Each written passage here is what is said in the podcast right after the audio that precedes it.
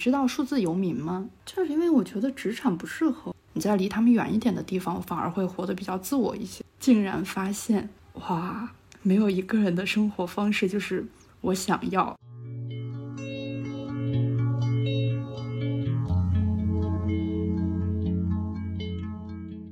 Hello，欢迎大家来到一千零一店。这是一档由两个前互联网大厂女工发起的采访观察类博客。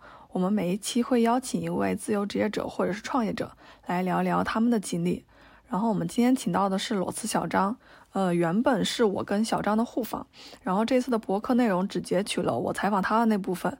嗯，小张是裸辞了四次的九五后，目前是自由职业，呃，是自由撰稿。然后也在做一个社会实验，就是找一百个裸辞的人，了解他们的前后生活。接下来就是我跟他聊一聊，呃，他的经历。你说你都是裸辞嘛？然后你最后一次的裸辞是什么原因啊？因为可能我没有看到，就是最近这次嘛。嗯，对。其实就一方面是主要是因为我 我本身就不想上班，其实。在这一次之前，我是上一次就裸辞了，当时是在尝试自由职业，但是那段时间就是不管是流量还是收益的话都比较少。然后在那个空档期的时候，刚好有一个我之前的一个老板，他就把我内推进了他们公司去。我然后我就去，我想着刚好我之前一直是在乙方，可以去甲方看一看，试一试。完了之后就进去了，去了半年之后，我就会发现，嗯，原来。原来不是广告公司的问题，是所有个所有公司的问题。再加上就是可能就是你说的，我不知道为什么，反正我在每一个公司加班都很多，是因为你自己比较拼吧？我觉我不觉得耶，我觉得我是一个很躺平的人，但是没有办，但是不知道为什么很奇怪，我那个公司我看到很多人，就大部分人都七点下班就走，然后基本上就是工位那一片都黑了，但我一个人还在那里加班，要不然就我在家加班。反正就觉得也很奇怪，可能跟的老板比较拼吧。你就是因为不想加班，然后再裸辞的吗？就是因为我觉得职场不适合我，就是对，因为职场上，因为我是做内容的，内容上它不像你的数据，它有一个确定的一个反馈，它没办法就是那么能够就是建立一个 SOP 来判断，它很多东西都是主观上的评价。再加上你在职场上上班，尤其做内容，它不只是对你的内容有评判，它还有时候会对你。个人就有一些主观上的评判，对，都比较主观。我就觉得这种东西没有办法太客观的去有一个，而且我觉得如果我一直在你这里做的话，我也想要在市面上看一下我自己的内容能力在市面上的话到底是怎么样。那我觉得这个如果这个应该在市面上验证过的，我觉得这个能力才是我觉得我比较相信的一个判断方式。就我不再依托任何一家公司、任何一个品牌，我自己出来做，然后我就更清楚我到底是什么样的一个水平。那你现在自由自由职业的收入是能够 cover 你的日常开销吗？还是说你需要依靠你的存款来支撑？这个的话，因为我是分好几个块儿的，有比如说自己的建立的自己的账号，还有跟别人合伙做的账号，还有一些商业撰稿。所以还行，嗯，因为你说你是存了一年的钱嘛，然后我就想问，嗯，如果这一年的时间你的钱花完了，你会 怎么打算？当然是不想他花完。如果花完的话，那就没有办法嘛，你就回去上班嘛，赚够了再出来。但是我也看到说，很多就企业主，就哪怕是一些创业的人，他在招的时候，他看到市面上的经历，就大家有过自由职业经历或者有自己在创业的经历，他看到他会说，嗯，好努力，好拼，但是我不要，因为就不确定性、不稳定性太高了吧？就他们培养人也是一种成本，他们就怕你到时候去了没多久，然后又离职了，所以他们很多人面试的时候就会把这一段经历给隐掉，或者是用其他的理由说过去。就宁愿说自己一年啥也没干吗？或者说家里面人有身体可能需要照顾啊，怎么样之类的吧？我觉得都挺难的。如果就是你说自己一年啥也没干，在照顾家里人，他也会觉得啊，你会不会跟社会脱节？你说自己干了点啥吧，他又害怕你不太稳定。企业他就是想要一个螺丝钉，我觉得就回到那个之前说的了，他可能就是想想要一个螺丝钉，一个稳定的螺丝钉。然后，但也，我觉得大厂的话，可能还真的是螺丝钉，但是我在中厂的话，可能你会感觉他什么，他想要你什么都想干，其实他会有一些权责不那么清楚的地方。我觉得，反反正我对这一些我还真的挺困惑的，自己也没有想明白，就挺好笑的。其实我觉得，中厂想让你啥都要干，大厂其实有点类似的情况，他也希望你啥都要干，但是呢，你啥都要干。有有一个问题是因为大厂它资源很多嘛，它可能这个范围内的职能你在干，但是又有其他的部门有同样一个团队在做你同样范围的事情，就是我们说的卷，它就会让两个部门去做同样的事情，然后赛马看谁做得更好，他也会故意的职能划分不那么清晰的。会这样？我们就是因为这件事情觉得还挺心累的啊！原来大厂这么这么有闲钱啊！大厂嘛，有钱有资源。他就希望你卷起来，你卷起来能得到更好的东西。那你在大厂的话，你的就是一个上下班时间是？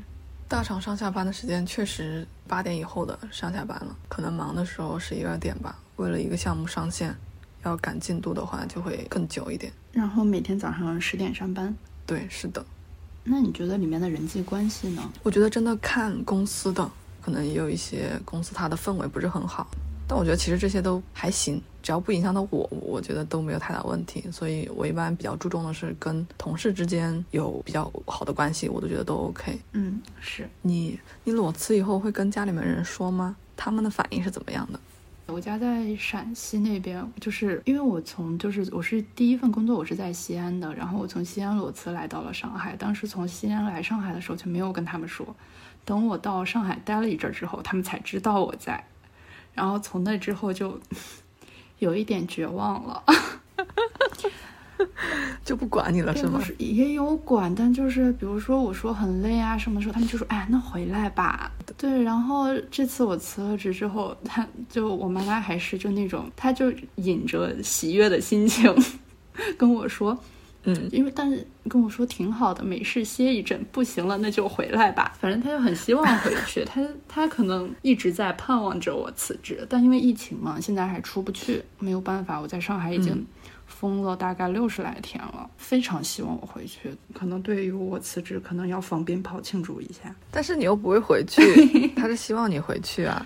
对，其实我无所谓，我在哪都可以，因为你知道数字游民吗？我知道，对，就是可以实现一个地理套利嘛。但是因为现在的话，就暂时还不会回去，因为我觉得回去的话会有一种困扰，就是因为你离家乡的人太近了，你会被自己的曾经的那些就是传统的一些意识啊，或者一些道德观念所困扰住。你在离他们远一点的地方，反而会活得比较自我一些，所以就可能暂时还不会吧。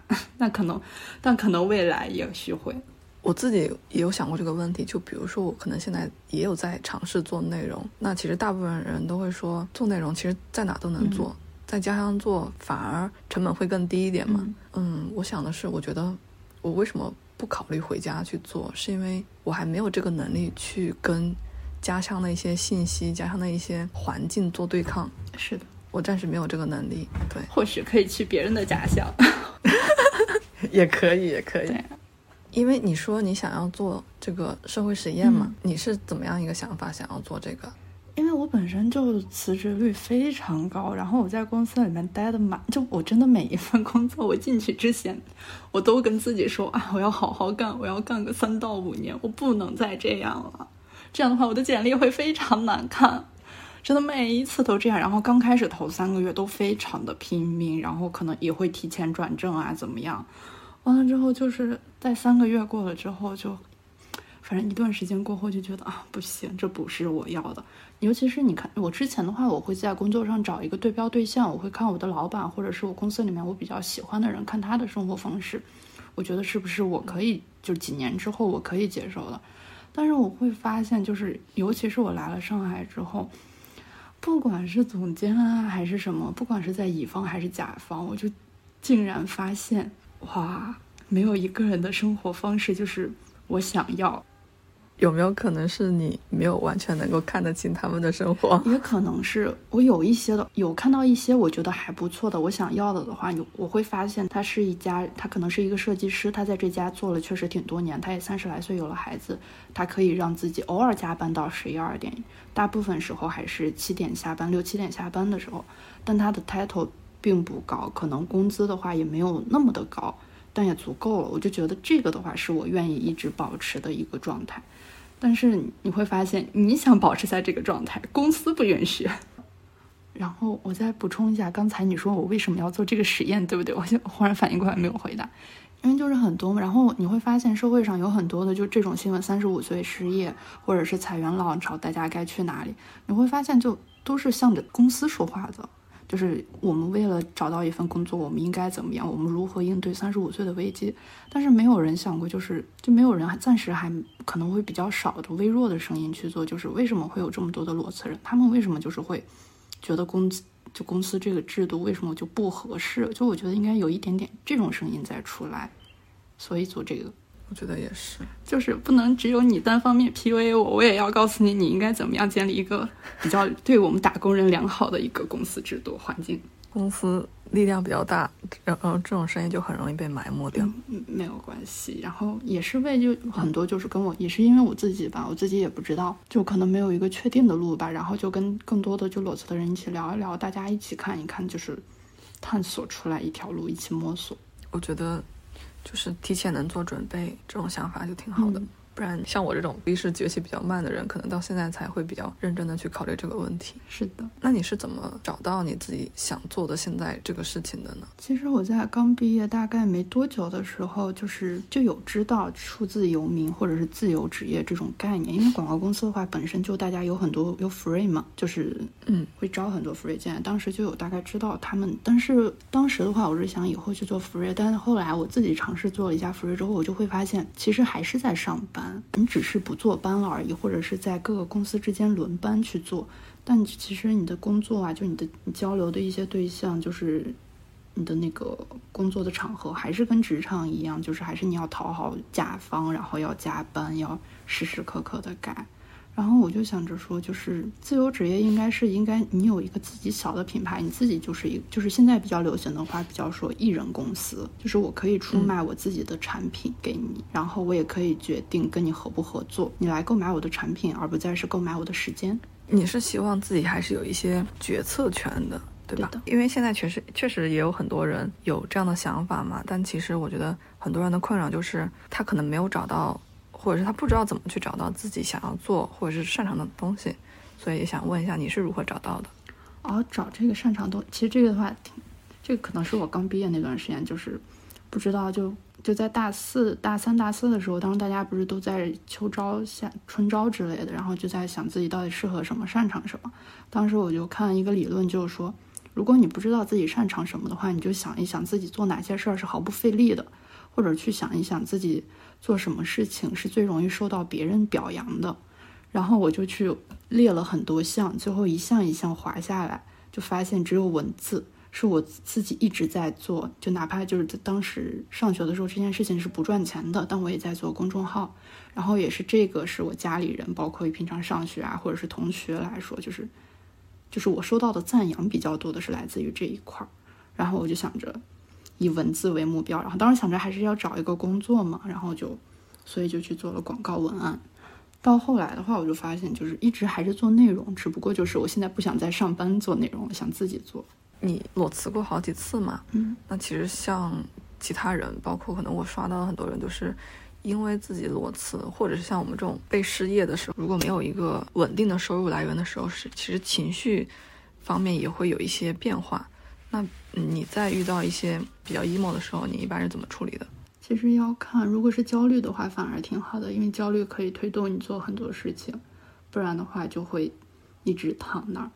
如果是深夜 emo 的话，深夜 emo 好像没有办法。我最近晚上因为疫情也会陷入深夜 emo，我会开始想什么外星人攻打地球。然后最近的话就有领，就是找到一个就是冥想，可能会稍微有一点帮助。以及就是跟着 B 站，跟着帕姐做做运动，还是会靠运动冥想。对，其实对吧？emo 的话，每个人都有。对，因为我我们我跟我同事聊的时候，其实大家也会比较担心，说现在除了疫情，经济下下行，很多人的工作收入都受到了比较大的影响。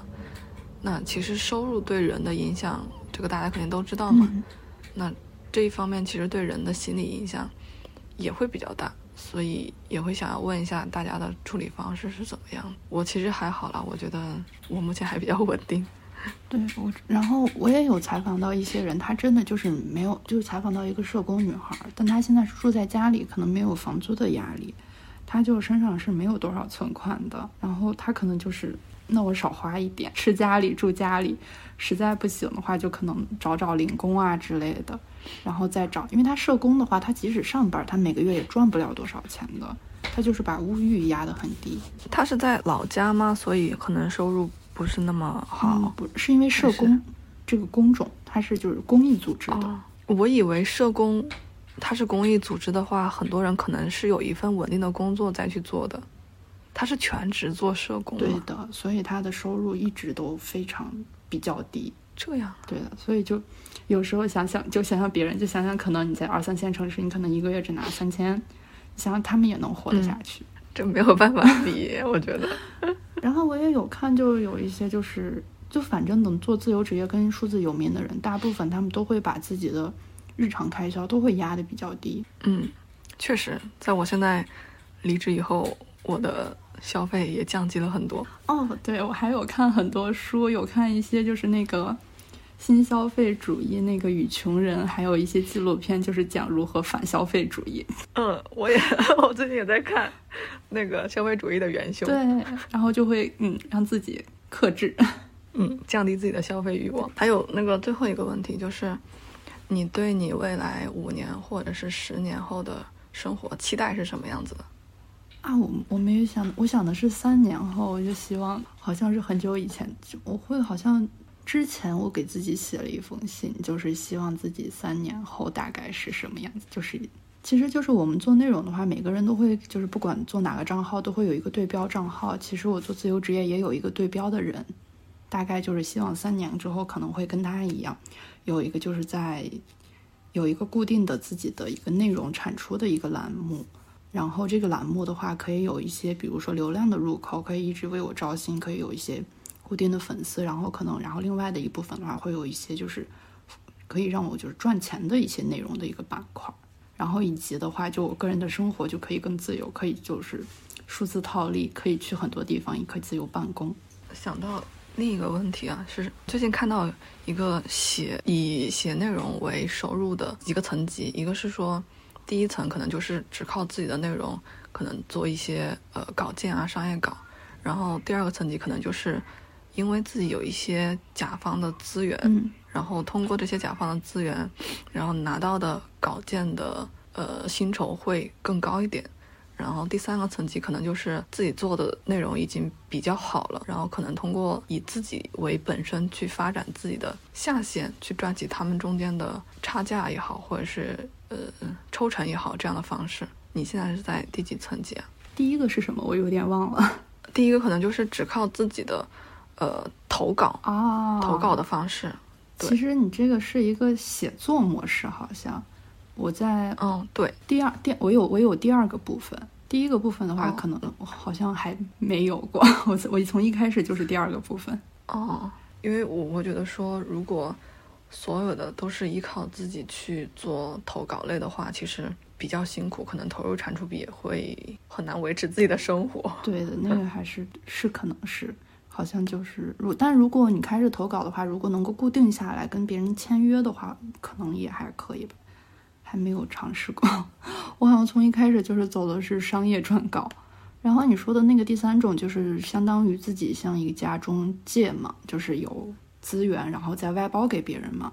嗯，但对，其实这个的话，还比较像是就是那种单一的靠写作撰稿，没有比如说像一些个人 IP 啊，或者是知识的一些转化，它可能会比较单一。哦，你是想要发展更多元化的 IP 类型的，对吗？对，就希望可以记住。了解。好，我我的问题也大概问完了。好的呀，那谢谢。我们今天的内容就结束啦。如果大家喜欢我们的博客内容，欢迎给我们点赞收藏，然后记得订阅我们的订阅号。欢迎大家在评论区跟我们留言互动。大家如果有任何建议或意见，也可以评论区告诉我们。谢谢大家的收听，我们下期再见，拜拜。